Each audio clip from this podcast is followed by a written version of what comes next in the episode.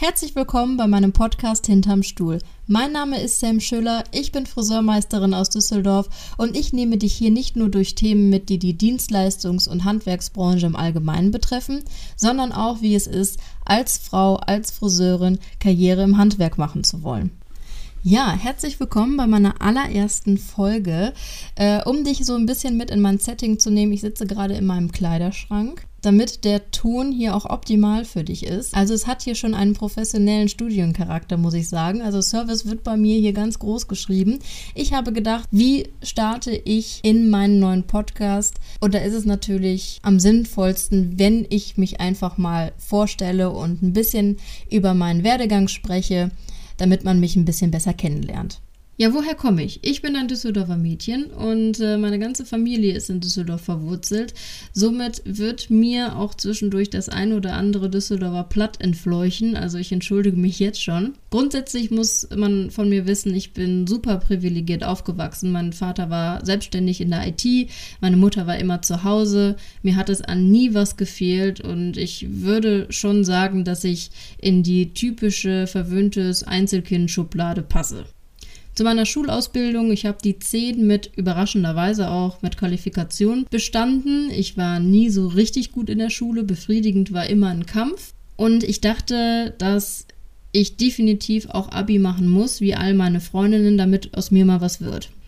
Da ich durch unüberbrückbare Differenzen zu Hause aber ausziehen musste und ich mich plötzlich auch alleine finanzieren musste, kam es mir recht gelegen, dass der Friseur um die Ecke nach Lehrlingen gesucht hat. Und äh, so habe ich die 11. Klasse abgebrochen, weil auch die 11. Klasse war mehr ein Kampf, als dass es mir gut getan hat. Und habe dann mit 17 meine äh, Friseurlehre begonnen. Natürlich habe auch ich meinen Puppenköpfen die Haare frisiert und auch Frisuren fand ich immer toll, aber ich würde das jetzt nicht als Indiz nehmen, dass mir das schon immer im Blut hing. Ganz im Gegenteil. Also mit 17 war ich unglaublich schüchtern, unglaublich still, äh, sodass sich meine Mutter schon gefragt hat, um Gottes Willen, das Kind kriegt ja den Mund nicht auf und jetzt will sie auch noch Friseurin werden. Der Friseurberuf hatte mich direkt geprägt mit den Sätzen, Ausbildungsjahre sind keine Herrenjahre, also gib dich zufrieden, sei leise, mach die Drecksarbeit und beschwer dich bitte nicht. Da habe ich schon irgendwie für mich gemerkt, das ist irgendwie auch nicht so für mich. Warum kann ich nicht lernen? Warum darf ich nicht das lernen, weswegen ich den Beruf gemacht habe, anstatt Blumentöpfe umzupflanzen oder nur die Drecksarbeit zu machen? Und als man mir sagte, dass ich sechs Tage die Woche arbeiten müsste, und ich war ja noch unter 18, und ich darauf gesagt habe, dass ich das nicht machen werde, habe ich die Ausbildung da erstmal hingeschmissen. Das war natürlich damals der Riesengau. Darauf folgte das ein oder andere Probearbeiten in anderen Betrieben, die mir auch überhaupt nicht zugesagt haben.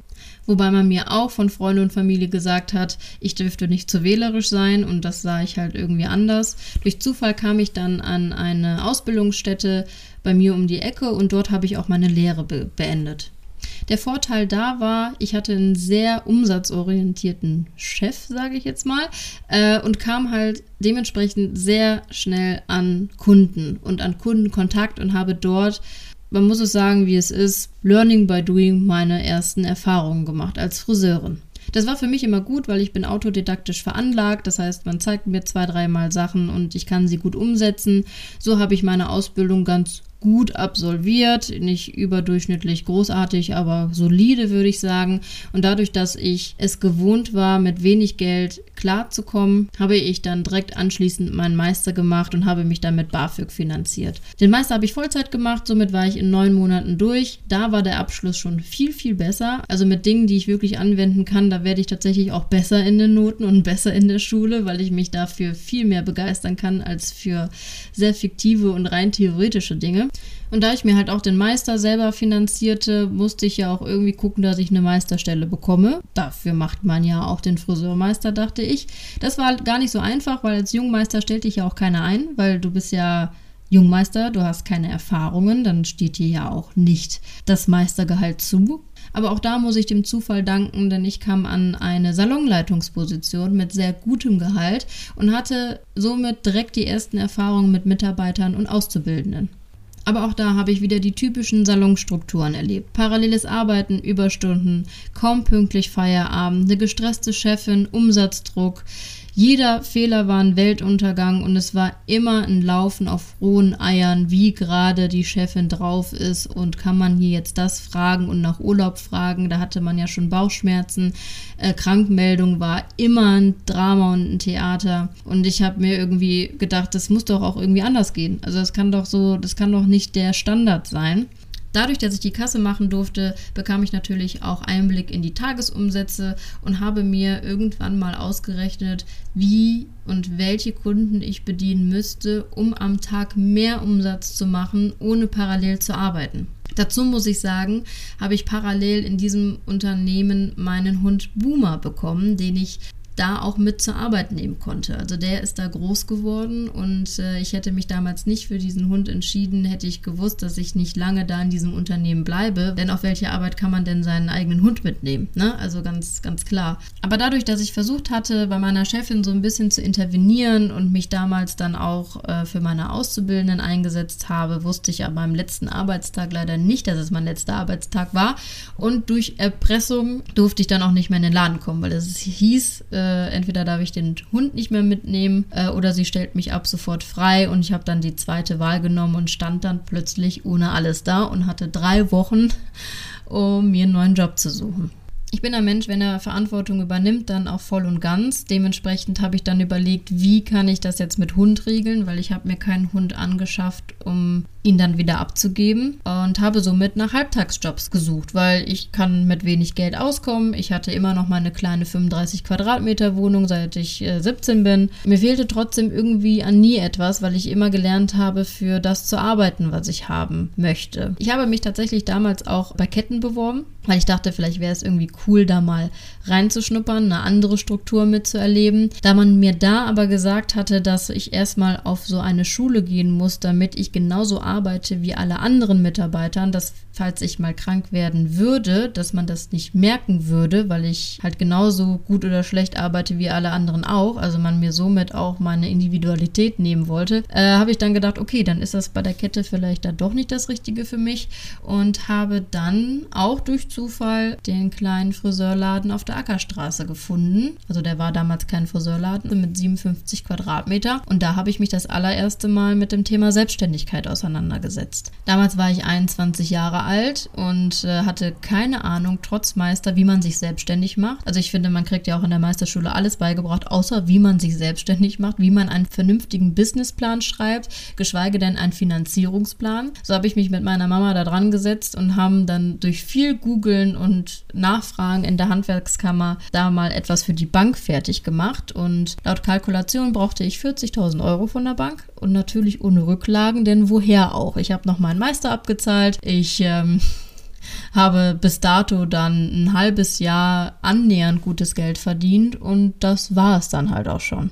Ich hatte damals eine richtig coole Bankberaterin, die mich dann auch natürlich persönlich kennengelernt hat, die auch gesagt hat, Frau Schüller, damals noch Schmidt. Sie sind sehr weit für ihr Alter. Ich gehe davon aus, dass sie wissen, was sie tun, aber die KfW-Bank, die das damals halt absegnen musste, lernt ja nur meinen Businessplan kennen und da steht einfach mein Baujahr 1992 und äh, da hat sie gesagt, ja, ganz ehrlich, könnte sie nicht einschätzen, ob die KfW-Bank da die Ernsthaftigkeit bei einer 21-Jährigen sehen würde. Ja, acht Wochen später und 40.000 Euro schwerer äh, fing ich an, auf Eigenregie dann meine kleine Kopfsache einzurichten. Hauptsächlich mit Möbeln von 123friseurbedarf.de und einem guten Schreinerkollegen und eröffnete am 1.2.2015 die Kopfsache Düsseldorf mit zwei Plätzen und einem Waschbecken. Ja, so habe ich zwei Jahre lang erstmal komplett für mich gearbeitet, war der glücklichste Mensch überhaupt. Ich hatte kein Drama mehr, ich hatte keinen Menschen mehr, der mir sagt, was ich zu tun und zu lassen habe. Natürlich habe ich in diesem Salon gelebt, aber der Salon hat sich von Tag 1 selbst getragen und meinen Jahresumsatz hatte ich damals verdreifacht. An Mitarbeiter oder so hatte ich bis dato überhaupt nicht gedacht. Und dann wurde ich Ende 2017 ungeplant schwanger. Und das erste Mal hatte ich richtige Existenzängste in meinem Leben, weil ich dachte, wie zur Hölle soll ich das machen, wenn ich ein Baby bekomme? Denn ich hatte mich auch für das Kind dann entschieden und brauchte irgendwie eine Lösung, wie dieser Laden weiterlaufen kann, wenn ich auf einmal Mama werde. Eine ehemalige Berufsschulfreundin ist damals auf mich zugekommen, weil sie auch gesehen hatte, dass ich da unbedingt jemanden brauchte und sie nicht mehr so ganz zufrieden in ihrer Betriebsstätte war. Ja, so kam ich zu meiner ersten Angestellten. Das Baby habe ich dann in der zwölften Woche verloren. Das war für mich damals richtig schlimm. Natürlich habe ich meine Angestellte damals dann auch behalten und ich muss darüber sprechen, weil ich finde, über Fehlgeburten muss man offen und transparent sprechen, damit darauf aufmerksam gemacht wird, dass es halt wirklich sehr oft passiert. Und auch rückblickend wüsste ich nicht, ob ich so schnell Angestellte gehabt hätte. Weil ohne diese ungeplante Schwangerschaft hätte ich nicht über Mitarbeiter nachgedacht, muss ich sagen. Ja, so waren wir dann plötzlich zu zweit. Parallel hat sich äh, Instagram und Social Media etwas aufgebaut. Also die Insta-Stories kamen raus. Bei uns klingelte das Telefon, weil die Kundinnen unbedingt weiße Haare haben wollten und ich mir überlegt habe, warum verstehen die nicht, dass weiße Haare man nicht einfach färben kann. Und so habe ich angefangen, auf Social Media Aufklärung zu betreiben und Transparenz zu bieten, damit auch die Menschen da draußen verstehen, dass der Friseurberuf gar nicht so einfach ist, wie man halt immer denkt. Und so kam es nach und nach, dass ich meine Follower auf Instagram auf der Kopfsache Düsseldorf-Seite jeden Tag mit in meinen Salonalltag mitgenommen habe. Nach und nach hat sich dann eine kleine Reichweite da aufgebaut. Ich habe angefangen, in das Thema Friseur Education reinzuschnuppern, kam dann in diesem Zuge äh, zu meiner zweiten Angestellten, die witzigerweise bei meiner Ex-Chefin damals gearbeitet hatte und nicht ganz so glücklich war. Und ich dachte, was kann doch nicht sein, dass mir gute Friseure zu fliegen, ich sie aber nicht einstellen kann, weil ich einen viel zu kleinen Salon habe. Weil wir hatten ja nur zwei Plätze, ein Waschbecken. Das war zu zweit schon okay. Aber zu dritt natürlich unmöglich. Und so habe ich dann nochmal 25.000 Euro in die Hand genommen, um den Laden komplett umzubauen, damit man zu dritt da gut arbeiten kann. Da dieses Bild vom Chef auch bei mir so geprägt wurde und mir natürlich auch vorgelebt wurde durch meine Arbeitsstätten, dass man sich durchsetzen muss, dass man autoritär sein muss, dass man auf den Tisch hauen muss, damit die Angestellten auch das tun, was sie zu tun haben, habe ich aber gemerkt, dass ich mich da gar nicht wiederfinde, hatte aber trotzdem das Gefühl, dass ich das so machen muss. Es hat lange gebraucht, bis ich gemerkt habe, dass es nicht der falsche Führungsstil von meiner Seite aus war, sondern einfach die falschen Mitarbeiter, die genau das in mir ausgelöst haben, dass ich öfters mal das Gefühl hatte, hey, Leute, ist aber hier mein Salon. Sorry, dass ich das so sage, aber können wir das bitte so machen, wie ich das gerne hätte? Weil so und so. Ähm, und da muss ich halt auch sagen, auch da wird in der Meisterschule einfach zu wenig der Fokus drauf gesetzt, wie man eine gute Führungskraft wird. Und damit meine ich halt nicht Unterweisungen zu schreiben dass sich mit der Zeit in meinem eigenen Team eine gewisse Eigendynamik gegen mich gewendet hat und ich auch eine lange Zeit mit Bauchweh in meinen eigenen Salon gehen musste, war ich froh, dass ich das ein und andere von alleine zerschlagen hatte und ich die Möglichkeit hatte, jetzt nach Leuten zu suchen, die nach meinen Werten passen. Und so habe ich das erste Mal über Instagram Mitarbeiter gesucht und hatte ohne Probleme Bewerbungen. Man muss sagen, dass wir damals nicht die größte Reichweite hatte, aber dadurch, dass ich so viel Transparenz geboten habe und auch gezeigt habe, wer ich bin, haben sich da schon Leute davon angesprochen gefühlt. Und so ähm, habe ich mir ein komplett neues Team aufgebaut, weil ich halt auch wollte, dass man mich so akzeptiert, wie ich bin. Ich wollte gerne zur Arbeit kommen. Ich möchte wertschätzend und respektvoll behandelt werden und ich möchte nicht als Chef respektiert werden, sondern einfach als Mensch weil ich einfach durch die Erfahrung gelernt habe, dass man Respekt und Wertschätzung und Loyalität den Leuten nicht beibringen kann. Eine Balayage, eine Technik, eine Haarfärbetechnik, eine Haarschneidetechnik, das kann man den Leuten alles beibringen, wenn, wenn sie Lust darauf haben. Aber alles andere kommt halt von zu Hause und äh, ist meiner Meinung nach Zeitverschwendung. Retrospektiv bis heute muss ich wirklich sagen, dass ich seitdem nie wieder eine einzige Situation gehabt habe mit den Mitarbeitern, die ich jetzt habe, dass ich das Gefühl hatte, ich müsste irgendwie auf den Tisch hauen und zeigen, wer der Chef ist, um mich durchzusetzen. Und das zeigt einfach, dass es sich lohnt, auf Persönlichkeit anstatt auf Qualifikation zu setzen, finde ich. Ja, so arbeiteten wir fleißig vor uns hin, dort zu dritt bis dato. Ich kam zu meinen ersten eigenen Seminaren, auch da hatte man mir von außen gesagt, das kann ich so nicht machen und es ist ja immer einfach, die ersten zwei Seminare voll zu bekommen, dann aber nicht mehr und bla bla bla. Also auch da wurde ich in der Branche gut klein gehalten, wie in der Ausbildung halt auch schon, zieht sich das so durch und habe halt einfach Seminare gegeben mit drei bis vier Teilnehmern und hatte auch meine ersten Salonschulungen. Bis dann 2020 das Jahr von Corona kam.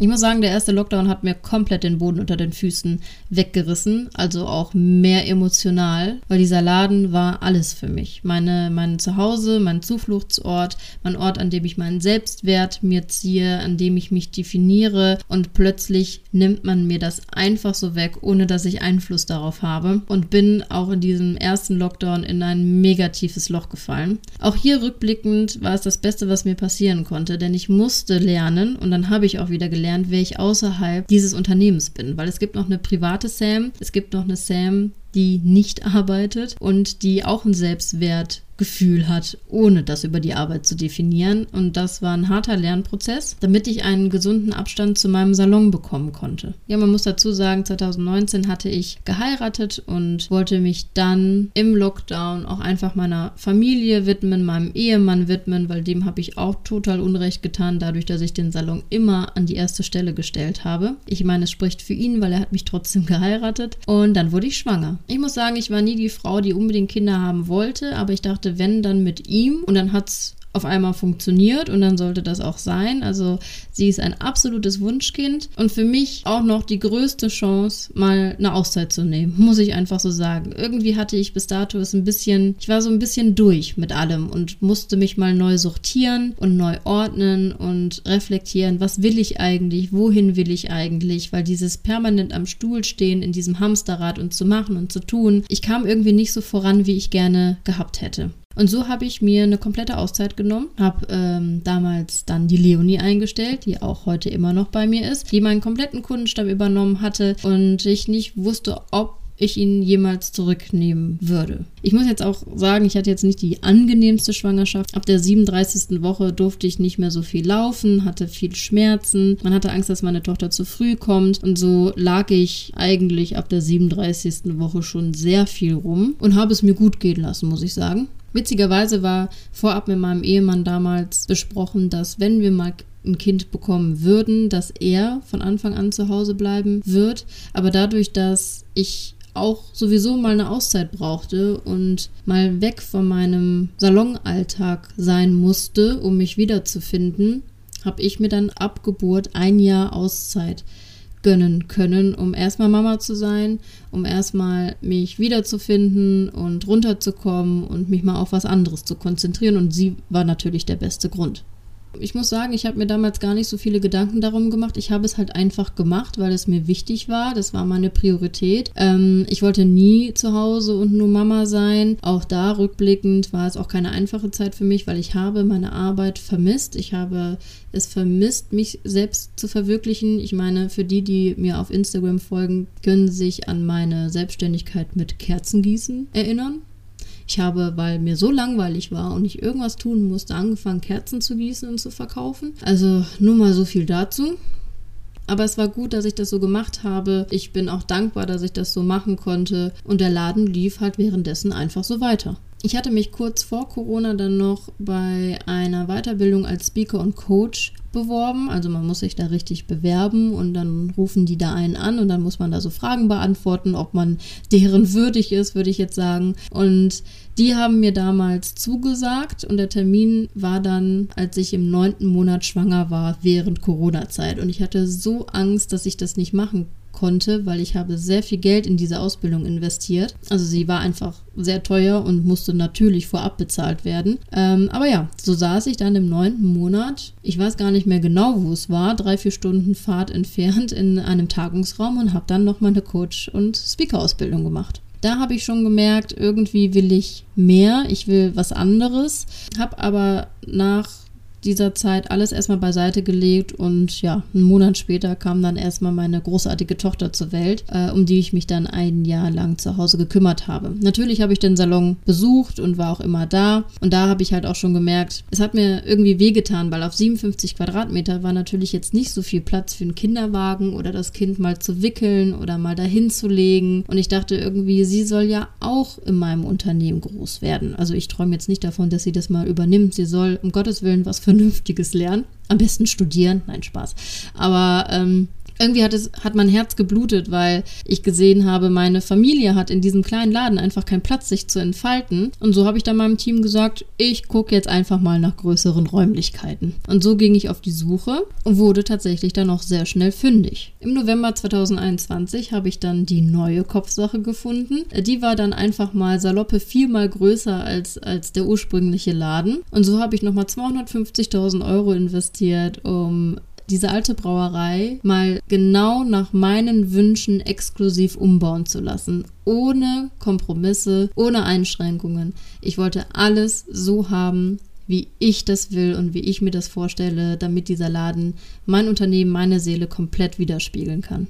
Damit habe ich mir einen Traum erfüllt, den ich nicht wusste, dass ich ihn habe, weil ich habe eigentlich nie so richtige Träume bis dato gehabt. Ich habe einfach gemacht und geguckt, was sich ergibt und dann entschieden, ob es sich halt für mich richtig anfühlt. So bin ich immer durchs Leben gekommen, bis dato ja auch ganz gut. Und dann kam ich halt an den Punkt, wo ich sage, dachte, jetzt wird mal ein bisschen größer gedacht. Jetzt machst du dich nicht kleiner, als du bist oder wie es vielleicht gewisse Menschen dir eintrichtern wollen und hab mit diesem Laden dann doch mal richtig auf die Kacke gehauen, muss ich sagen. Ja, im November fingen die Umbauarbeiten an und am 1.2.2022 sind wir dann umgezogen. Also punktgenau sieben Jahre später, nachdem ich mich äh, selbstständig gemacht habe und den Laden eröffnet habe. Also wenn das nicht Schicksal ist, ich muss aber sagen, dass wir das erst im Nachhinein richtig gecheckt haben. Die Zeit war natürlich alles äh, stressig gewesen, aber dass das Datum so on point war, das haben wir erst ein paar Wochen später gemerkt. Mit dem größeren Laden kam natürlich auch die Idee, sich personell ver zu vergrößern. Ich muss aber sagen, dass ich meine ganzen Kosten auf dem Team gerechnet hatte, was bis dato da war, also drei Vollzeitfriseure, ohne mich eingerechnet. Hab aber gedacht, komm, haust du mal eine Story raus, dass du jemanden suchst und schaust einfach mal, was passiert. Und es hat erstmal gar nichts passiert und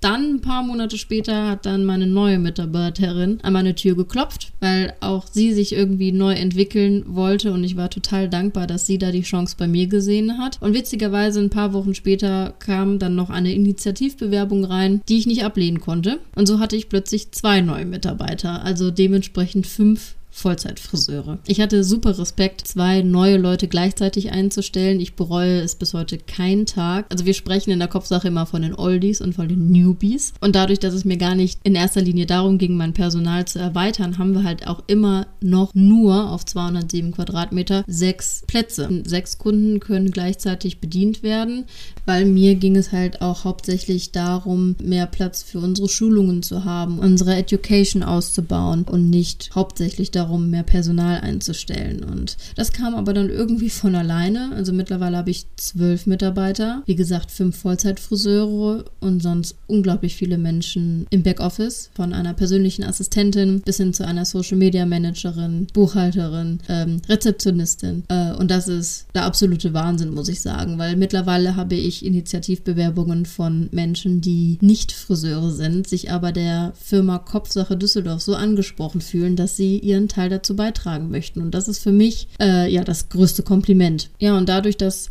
mich parallel viele gefragt haben, wie ich das denn eigentlich gemacht habe, so anderthalb Jahre Babypause, zwei Jahre Corona, jetzt auf das Vierfache vergrößert, äh, mein Mann muss nicht arbeiten, ich finanziere meine Familie und stehe selber halt so gar nicht am Stuhl, habe ich dann im November noch meine Unternehmensberatung gegründet und angefangen, anderen Friseurunternehmerinnen hauptsächlich zu zeigen, dass man auch der Hauptverdiener sein darf und kann und dass es Mittel und Wege gibt, dass man auch finanziell unabhängig sein kann mit seinem Friseurunternehmen. Ich muss aber auch dazu sagen, dass ich Anfang des Jahres äh, mit dem neuen Salon auch ein bisschen wieder in die eigene Falle getappt bin. Ich habe dann gesagt, okay, ich bin zweimal in der Woche im Laden, mache nur Neukundinnen oder Farbkatastrophen oder oder oder. Habe mir aber somit natürlich dann auch wieder Dienstags und Freitags einen Kundenstamm aufgebaut, der mich dann auch wieder am Stuhl gefesselt hat. Und ich habe halt mit der Zeit gemerkt, dass der Laden es nicht mehr braucht, dass ich am Stuhl stehe, sondern dass ich am Unternehmen arbeite. Meine Mitarbeiter haben mich gebraucht, Systeme mussten entwickelt werden und dadurch, dass ich möchte, dass meine Mitarbeiter wachsen, dass die Kopfsache als Firma wächst, muss ich mich um Projekte in, die, in der Zukunft kümmern, um auch Perspektive zu schaffen und habe da eigentlich meine eigentliche Passion gefunden, anderen zu helfen, besser zu werden,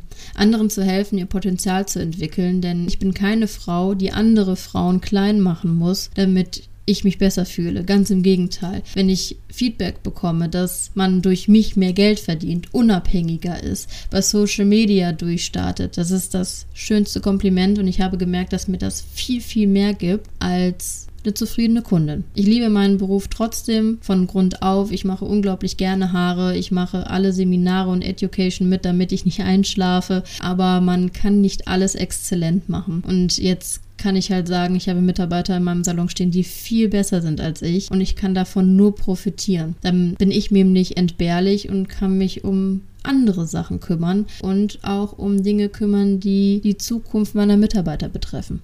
Ja, wo stehen wir jetzt? Also dadurch, dass sich unsere Seminare weiterentwickelt haben, auch meine Mitarbeiter Seminarkonzepte von mir übernommen haben, meine Unternehmensberatung wächst, habe ich dann dann noch die Kopfsache Akademie gegründet, um einfach zielgruppengerechter zu arbeiten. Ne, dass Kopfsache Düsseldorf halt für die Kunden ist und Kopfsache Akademie dann für die Friseure sind. Und das wird jetzt nach und nach aufgebaut und dann schauen wir einfach mal, was die Zeit so bringt. Also ich habe da noch ein paar, paar Ideen und ein paar Projekte im Kopf. Jetzt äh, mache ich noch noch diesen Podcast, einfach um mal zu gucken, wohin das führen kann. Ich darf jetzt meine Vision von einem entspannten und selbstbestimmten Unternehmen in Berufsschulen präsentieren. Ich darf für Weller unterwegs sein, da freue ich mich sehr drauf. Denn ich finde, auch ganz unabhängig von mir, denn ich stehe da gar nicht im Mittelpunkt, ist die Vision sehr, sehr wichtig. Zu zeigen, dass man als Handwerker was erreichen kann, dass man als Handwerker gutes Geld verdienen kann, als Frau gutes Geld verdienen kann und man nicht studieren muss, damit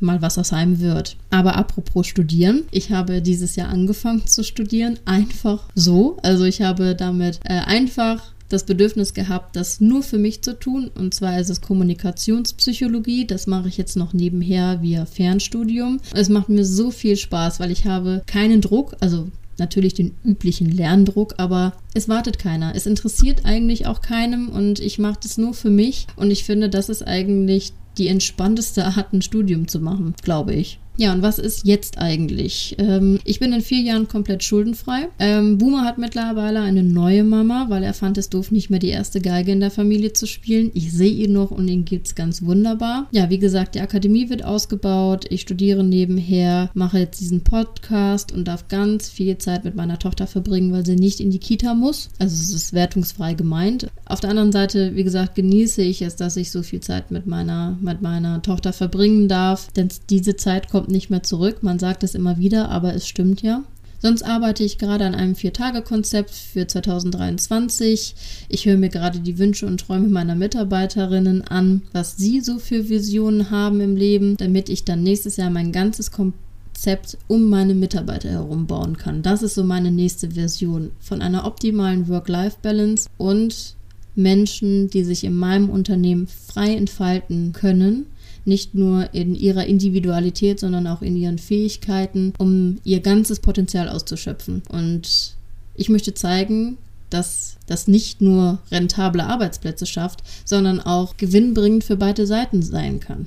Ja, ich glaube, äh, somit hast du einen ganz guten Einblick bekommen, wer ich so bin, was ich bis jetzt so durchgemacht habe, was mich vielleicht auch zu dem gemacht hat, was ich heute bin. Ich kann auf jeden Fall sagen, dass ich viele Dinge erreicht habe, ohne sie mir vorzunehmen. Und es dieses Jahr das erste Mal über mich kam, dass ich sagte, wow, was kann ich denn erreichen, wenn ich mir was vornehme? Habe mich da dann entschlossen, auf die große Kacke zu hauen. Ich habe mir dieses Jahr ein Ford Mustang GT Cabrio gekauft. Ich konnte meinem Mann sein Traumauto kaufen. Wir sind in ein größeres Haus gezogen und zeige auch das erste Mal auf Social Media, dass ich auf dicke Hose machen kann. Das habe ich mich früher nie getraut. Um mich stand es schon immer ganz gut, konnte immer gut mit Geld umgehen, aber als Frau bekommt man ja auch oft zu hören, gib bitte nicht so an und sei bitte ruhig und und und und das sind auch so Glaubenssätze, die mich verfolgen und äh, 2022 war dann das Jahr, wo ich sage, nee, wisst ihr was, ich zeig's euch jetzt allen und äh, ja, ich möchte bei den ganz Großen mitspielen spielen ohne Insta-Husband und Kleidergröße 34 und ich freue mich, äh, wenn der ein oder andere mich weiter begleiten wird. Vielen Dank fürs Zuhören. Ich hoffe, dir hat der erste